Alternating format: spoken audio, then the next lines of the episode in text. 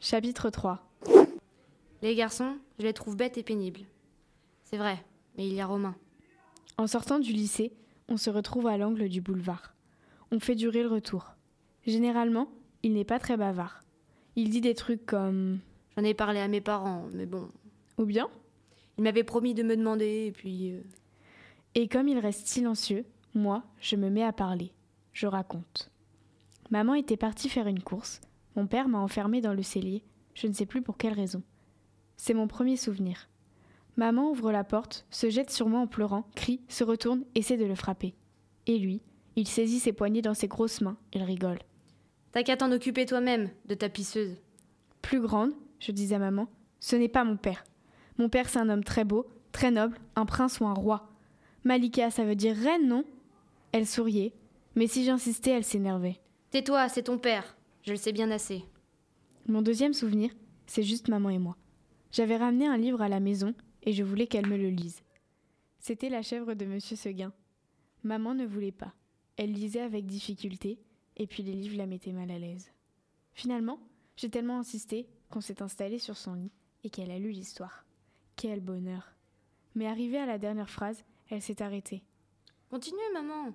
Elle a pris son inspiration et a dit, sans regarder le livre, Alors, Mina, la petite chèvre, elle a mis un coup de corne dans le ventre du loup.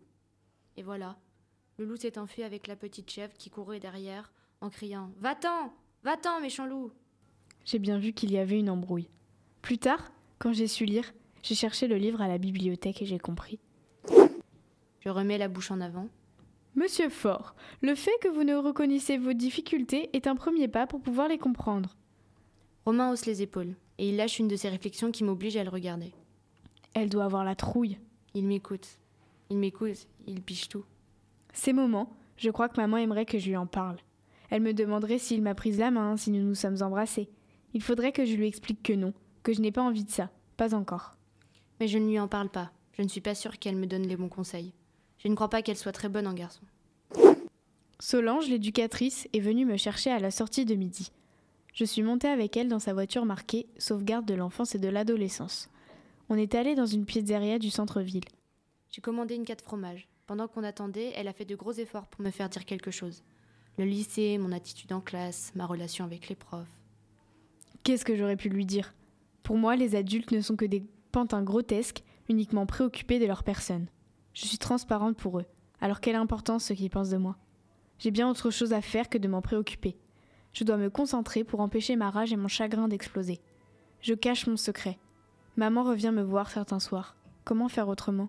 Les pizzas sont arrivées et j'ai attaqué la mienne sans un mot. Solange m'observait derrière ses lunettes en faisant la tronche. Est-ce que vous allez me placer en foyer? Ai-je fini par dire. Elle a pris le temps de se, de se découper une part de pizza, Et toi, qu'est-ce que tu en penses? a-t-elle répondu. Ce n'était pas une réponse, donc j'ai posé une autre question. Vous êtes du côté de mon père ou du mien? Je ne suis du côté de personne. Mon rôle, c'est de réfléchir avec ton père à ce qui est le mieux pour toi. Alors vous n'êtes pas, vous n'êtes pas de mon côté. Disons que je suis de votre côté à tous les deux. Ça m'a fait renifler. Typiquement le genre de phrase qui ne veut rien dire. Le genre de phrase que les adultes lâchent pour se débarrasser des sujets qui les gênent. J'ai décidé d'y aller à fond. C'est quoi cette histoire d'âme de service? J'ai posé ma fourchette et j'attendais. Bon, on t'a expliqué comment ta maman est décédée, j'imagine. Elle a eu l'air réellement surprise. Tu ne le sais pas? Je n'ai pas répondu. Elle a bloqué sa respiration, comme avant de se plonger dans une piscine d'eau froide. Ta mère a été retrouvée chez toi par la police. Elle était décédée par arme à feu. Sa figure était abîmée par la déflagration, ce qui explique sans doute qu'on ne t'ait pas permis de la voir. L'arme était celle de ton père. Tout ça dit d'un trait. J'ai fixé ma pizza pendant un moment. Mon père a dit que le suicide s'était prouvé. Comme j'étais restée silen- silencieuse une bonne minute, elle a sursauté. Donc ce n'est pas vrai, ai-je ajouté. Je le connais. Quand il fixe sur un sujet, c'est qu'il ment. Il fait tout le temps ça. Solange, l'éducatrice, s'était mise à m'observer d'un drôle d'air. Écoute, le juge des enfants va bientôt vous revoir, ton père et toi. Tu lui en parleras. Du coup, ce qui se passait au lycée n'avait plus l'air de l'intéresser. Un emmerdement professionnel. Voilà ce que j'étais pour elle. Ça l'a gêné de m'expliquer pourquoi mon père insistait sur le mot suicide. Pourtant, ça ne l'avait pas trop gêné de me balancer que maman était morte avec un trou dans la figure. J'en voulais plus de sa pizza. Je ne lui ai plus adressé la parole. Je marchais à côté de Roman en revenant du lycée. On ne parlait pas. Je repensais au cauchemar qui. Je repensais au cauchemar qui m'avait réveillé au petit matin, à l'entrée de la rue, la tête de mon père au bout d'un poteau. Sa figure énorme et sanglante, sa bouche hurlante, déformée par la haine, ses yeux cachés par la barre blanche. Essayé de chasser cette image en me souvenant de la vie d'avant. Nous étions trois. Mais en fait, c'était une vie à deux. Maman et moi, nous vivions serrés, l'une contre l'autre. Elle était tout pour moi, juste et injuste, indulgente et impitoyable, silencieuse et exubérante, calme et déchaînée, infiniment douce et cruelle, plus qu'une mère, une forteresse imprenable. Elle était tout pour moi. Et c'est peut-être un peu n'importe quoi. Mais elle était vivante, voilà pourquoi ça me semblait normal. Mon père, lui, n'était qu'une ombre, une présence inquiétante. Un étranger que maman tenait à distance. Dégage Si tu avances, je te tue. Elle était bien moins forte que lui, mais elle pouvait le faire reculer. Elle hurlait. Il tordait la bouche et lâchait des mots méprisants. Folle Putain Et il reculait. Quand on est passé sous le panneau, à l'entrée de la rue, il n'y avait qu'un rond sombre qui se mêlait à la nuit en train de tomber. Tu penses qu'ils t'aiment, tes parents? J'ai demandé à Romain. J'ai cru que la question le gênait. Mais non, il prenait juste le temps de réfléchir pour répondre. Oui. Il a réfléchi encore. En même temps, il doit y avoir d'autres trucs qu'il trouve plus importants à faire. On était arrivé en bas de mon immeuble. Je me suis tournée vers lui. Moi, mon père, il a toujours fait comme s'il n'existait pas. Il me fallait juste éviter de me retrouver sur son passage. Mais maman, elle était là pour que ça n'arrive jamais. Alors ils étaient d'accord finalement, a dit Romain.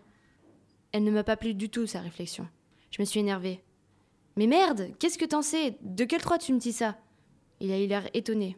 Il s'est mis à bafouiller. Euh, excuse, je ne voulais pas. D'un coup, j'ai eu l'impression que mon père était là, qu'il nous épiait en se marrant avec sa tronche sanglante. Ça m'a aussitôt refroidi. Pas grave, j'ai dit doucement. C'est quand même un peu vrai. J'ai regardé ailleurs. Derrière Romain, dans la rue, il y avait la Clio blanche banalisée, la même que celle du cimetière. Les deux flics étaient assis à l'avant et nous observaient. Jeudi, en revenant du lycée, j'ai entendu que mon père était avec quelqu'un. Dans le canapé du salon, il y avait un type chauve avec une cravate violette. Mon père était assis dans le fauteuil en face de lui. Aucun des deux n'a remarqué ma présence. J'ai filé vers ma chambre, mais au moment de mettre la main sur la poignée de la porte, je me suis arrêtée. Mon père disait Je ne comprends pas ce qui se passe. Les collègues de la police judiciaire m'avaient juré que l'affaire était classée. Ils devaient s'en occuper, merde.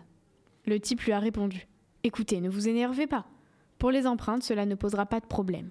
C'est votre arme, c'est normal qu'elle porte vos traces. Tous les autres relevés auraient dû être faits le jour même, donc là, on est tranquille. Le juge d'instruction n'a rien contre vous, ça va se dégonfler tout seul, mon père a dit. Et pour la juge des enfants? Le type a répliqué. On la voit la semaine prochaine, je m'en occupe. Il faut à tout prix éviter qu'elle passe trop d'éléments au juge d'instruction, ça pourrait vous nuire. Par contre, je crains qu'on ne puisse éviter le placement de votre fille en foyer. Mon père a dit. Si c'est que ça, franchement, ça m'arrange. Je vends l'appartement, je tourne à part et on n'en parle plus. Je suis entrée dans ma chambre et j'ai refermé la porte sans faire de bruit. Pourquoi es-tu restée avec lui? Tous les soirs, je posais la même question. D'habitude, elle souriait et ne répondait pas. Ce soir-là, elle ne souriait pas. Elle avait son regard sombre, celui qui donne l'impression d'être tournée vers l'intérieur d'elle-même. Et elle m'a répondu. Lui, au moins, j'étais sûre qu'il ne te toucherait pas. Étrange comme réflexion. Toute mon enfance, j'avais envié les autres filles parce que leur père leur faisait un bisou à la sortie de l'école. Ils prenaient leur cartable, leur donnaient la main. Moi aussi, j'aurais bien aimé avoir un papa qui me touche. Mais maman a hoché la tête pour elle-même. Elle avait l'air de savoir ce qu'elle disait. Elle m'a fait comprendre qu'elle n'en dirait pas plus. Je me suis levée pour prendre un verre dans le placard. Quand je me suis retournée, elle n'était plus là.